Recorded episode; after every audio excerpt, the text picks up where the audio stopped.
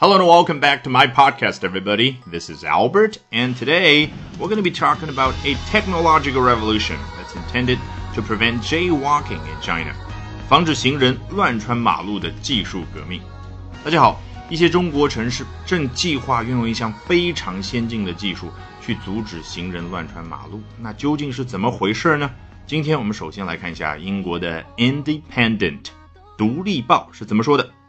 Traffic police in China are to begin using facial recognition technology to identify jaywalkers and automatically issue them fines by text.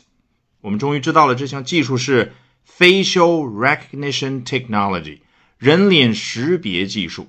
那这句话的主体是什么呢？Traffic police in China，中国的交通警察，他们干嘛？Are to do something。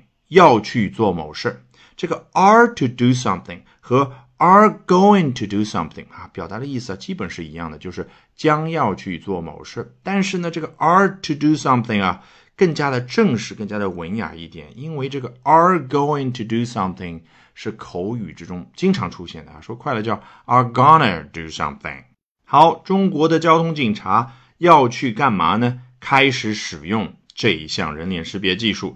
要去做到两件事：一，identify jaywalkers，认出、识别出乱穿马路的人；第二，and automatically issue them fines by text，以 text 形式 automatically issue them fines，自动的发给他们 fines。啊，我们先大致的理了一下，那 text 是什么意思呢？就是我们中文里所说的短信啊。另外一个更全的称呼叫。Text message，在英文里面，你很少会听到英国人、美国人说 short message 去表达短信，他们几乎都会说 text message，而且这个 text 还可以做动词啊，text someone 给某个人发一条短信。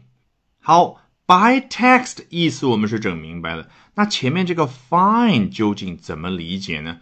如果你按照大部分的词典里面给出的。罚款这样的一个解释，你会发现根本说不通，会自动的发出罚款给他们。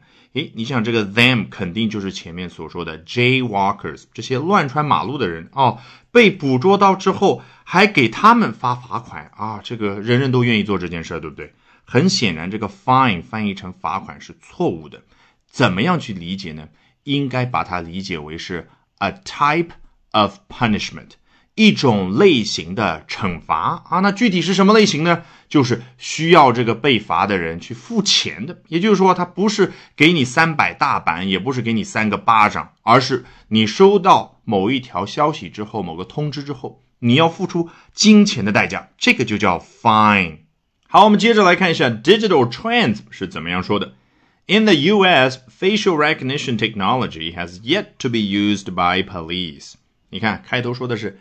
In the U.S.，在美国，那这一段啊说的就是在美国人脸识别技术是怎么样的一个情况。其实，在这一段之前啊，他是花了大量的篇幅介绍了一下中国警察是怎么样把人脸识别技术应用在各个方面。那在美国，警察是怎么样的呢？Facial recognition technology has yet to be used by police。这个 has。Yet to be done，指的就是还有待于被做啊这件事儿。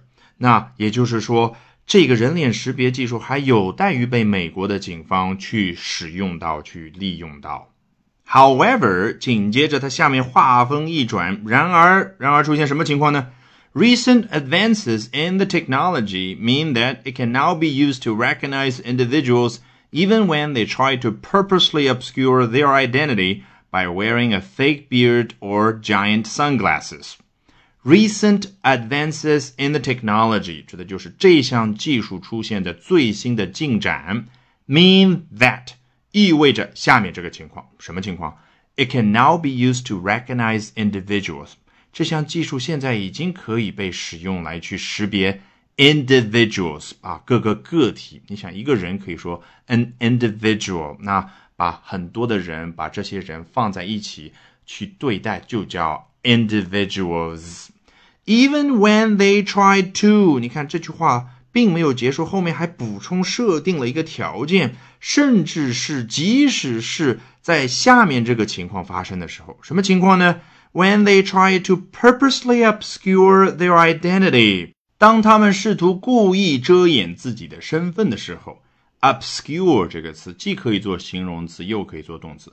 做形容词讲啊，就是很难懂的、很难看清楚的啊。比如说一个合同用的是。obscure language 啊，很难懂的语言去写的啊，我们事实上经常会看到这种情况，对不对？比如说金融界发布的一些消息，那么多的术语啊，然后那种句子啊又很怪，你根本不知道他在说什么啊。他们很多时候就是故意的。那做动词讲呢，就是要使模糊不清，使别人看不明白。那可以在这里对应我们中文里所说的遮掩啊，去遮掩他们的身份，通过什么方式呢？By wearing a fake beard or giant sunglasses 啊，两种方式，或者是去戴一个大的假胡子，或者是去戴超大的太阳眼镜。All right, with that, we have come to the end of this edition of Albert Talks English. Thank you very much for listening, everyone. Bye for now, and see you next time.